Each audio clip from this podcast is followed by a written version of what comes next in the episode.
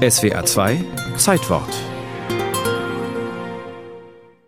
Im März 1943 dachte ich mir, jetzt musste also Türmen untertauchen oder so. 17 Jahre alt war Hans Rosenthal. Dann kam ich zu dieser Frau, die sagte selbstverständlich, Hans, in einer Laube in Berlin-Lichtenberg, du bleibst hier hinten. Da war früher mal, waren da die Hühner drin, das hatte so einen ganz kleinen Verschlag, der wurde für mich dann zurechtgemacht. Die Frau war Ida Jauch, eine Freundin der Mutter. Und äh, ich hatte immer gedacht, der Krieg dauert noch acht bis zehn Wochen, das hältst du aus. Hätte ich gewusst, dass es über zwei Jahre noch ist, ich hätte es wahrscheinlich nicht durchgestanden.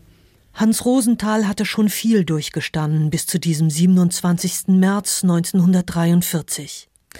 Der Vater war 1937 an Nierenversagen gestorben, vier Jahre später die Mutter an Krebs. Und dann das. Der jüngere Bruder Gerd ein halbes Jahr zuvor mit anderen jüdischen Waisenkindern über Riga in ein Vernichtungslager deportiert. Hans aber war zufälligerweise fünfmal, als die SS kam, um Juden abzuholen, gerade nicht da, ist kurz mal weg aus dem jüdischen Jugendheim oder unterwegs für den Fabrikbesitzer, bei dem er zwangsarbeitet. Fünfmal ist der Junge per Zufall dem Tod entkommen, bis er im Frühjahr 1943 Zuflucht findet in einem kleinen Versteck im Schrebergarten und Ida Jauch ihre kargen Lebensmittel 18 Monate lang mit ihm teilt. Wenn nachts bei Luftalarm die Nachbarn in Bunkern sich verschanzen, kann Hans mal raus, frische Luft schnappen, das sind seine Glücksmomente bis eine Bombe direkt neben der Laube detoniert. Das war dann seinerzeit so, nächsten Tag, wenn die Scheiben nur alle raus waren, die waren ja raus, kam jemand von der Ortsgruppe, von der NSDAP und noch ein anderer und guckten sich die Schäden an. Und, und nun mussten sie natürlich auch in diese Kammer da rein. Und Frau Jauch sagte zu mir, Hans, dann musst du unter die Couch. Und zu meinem Pech setzten sie sich nur noch auf die Couch. Ich hatte zwar mal ein Messer mit, dachte, wenn du gehen musst, einen nimmst du mit.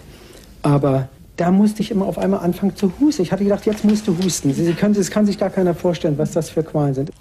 Diese Minuten hätten ihn um Jahre älter gemacht, schreibt Hans Rosenthal in seiner Biografie Zwei Leben in Deutschland.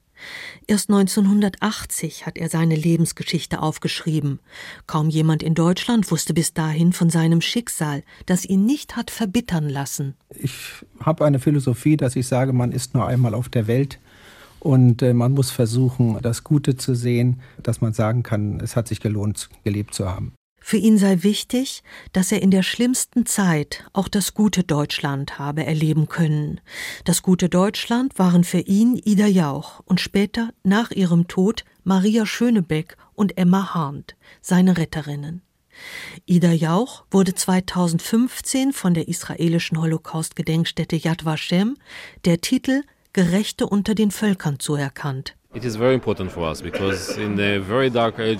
ist sehr wichtig für uns, denn es erinnert uns daran, dass es in einer sehr dunklen Zeit Menschen gab, die ihr Leben riskierten, um ihre Menschlichkeit zu bewahren. Und dafür sind wir dankbar. Erklärte Avinir Feldklein, der Gesandte der israelischen Botschaft in Deutschland im Oktober 2015. Hans Rosenthal war da schon fast 30 Jahre tot. Er hat ein Ehrengrab des Landes Berlin auf dem jüdischen Friedhof Heerstraße. Bei der Feierstunde hat Sohn Gerd gesprochen.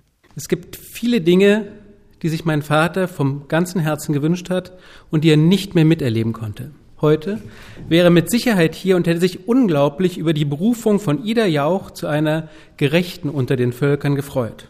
Ja, er hätte es spitze gefunden.